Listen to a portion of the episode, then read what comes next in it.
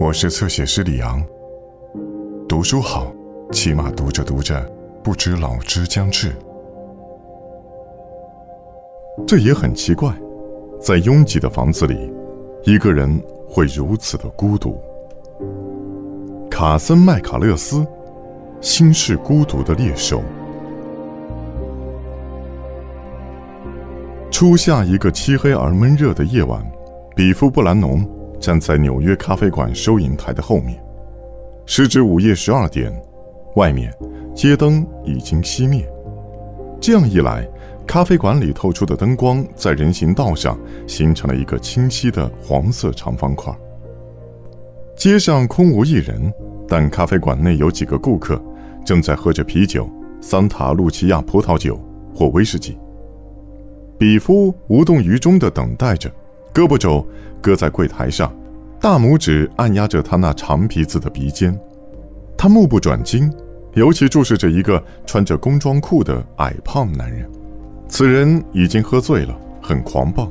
他的目光时不时地扫过坐在中间一张桌子旁的哑巴，或者柜台前面的另外几个顾客，但他的目光总是会转回到那个穿工装裤的醉汉身上。夜越来越深。比夫继续在柜台后面安静地等待着。终于，他最后一次巡视餐馆，然后走向通到楼上的后门。他安静地走进了楼梯顶部的房间，房内很暗。他小心翼翼地走着，走了几步之后，他的脚趾碰到了什么硬东西。他蹲下身，摸到了地板上一个手提箱的把手。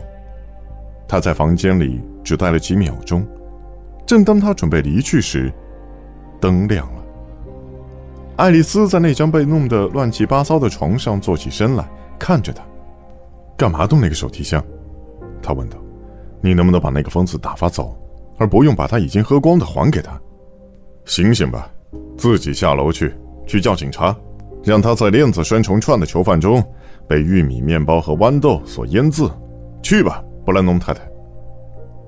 如果他明天还在楼下。”我会这样做的，但你别动那个手提箱，它不再属于那个寄生虫了。我了解寄生虫，布朗特可不是寄生虫。比夫说：“至于我自己，我不是很了解，可我不是那种小偷。”比夫平静地把那个手提箱放到了外面的台阶上。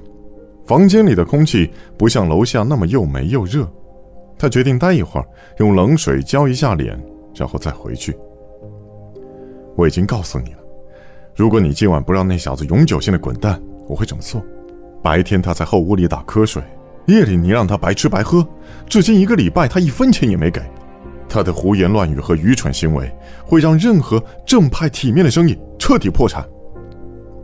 你不了解人，你也不了解真正的生意。比夫说。你所说的那小子，十二天之前来到这里，在镇上他是陌生人。第一周，他给了我们二十元的生意，至少是二十元。打那以后就是赊账了，爱丽丝说，赊了五天账，喝得醉醺醺的，真丢人。再者说，他不过是个懒汉和怪人而已。我喜欢怪人，比夫说。我料想你喜欢怪人，我就知道，你应当喜欢怪人，布兰农先生。因为你自己就是个怪人。他揉了揉他那青涩的下巴，不以为意。在他们婚后生活的头十五年里，他们互称对方为比夫和爱丽丝。接下来，在一场争吵中，他们互称对方为先生和太太。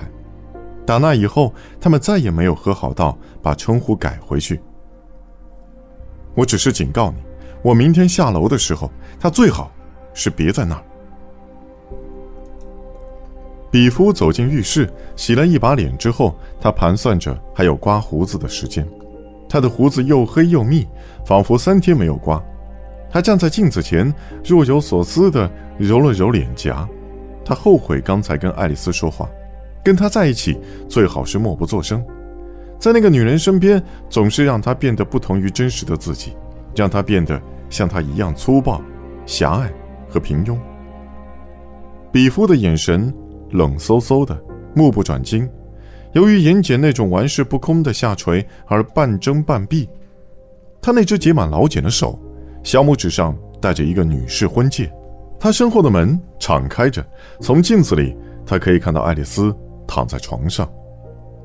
听着，他说：“你的问题在于你没有任何真正的善意。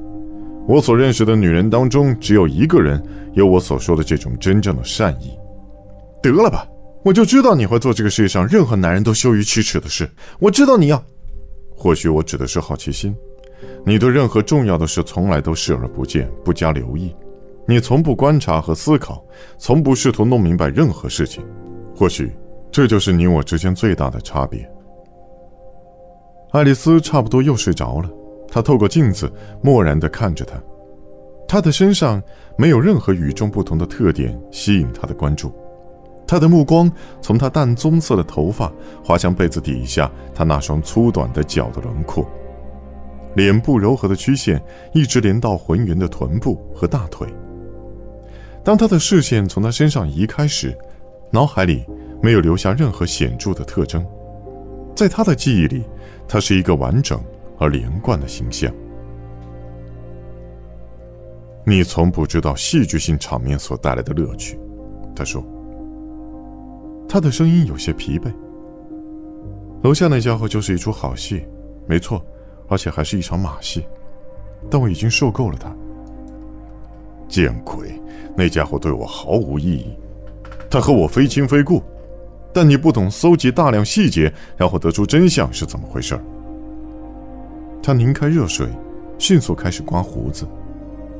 是的，那是五月十五日的早晨，杰克·布朗特走进了店里，他立即注意到了，并盯着他看。那人身材粗短。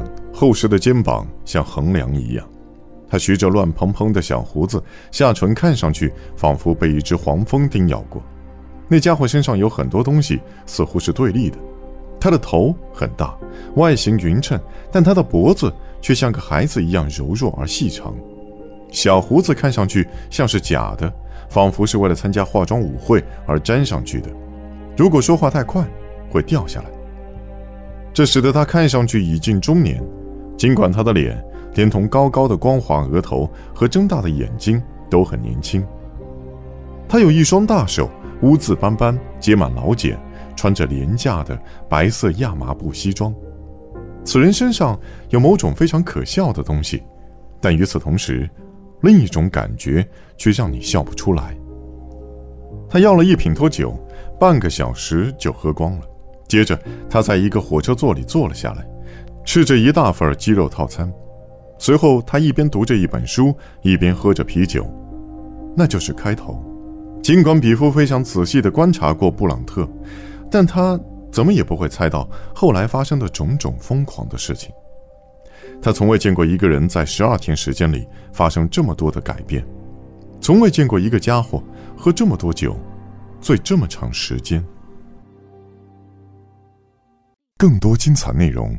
请在新浪微博、微信公众号关注“侧写师李昂”。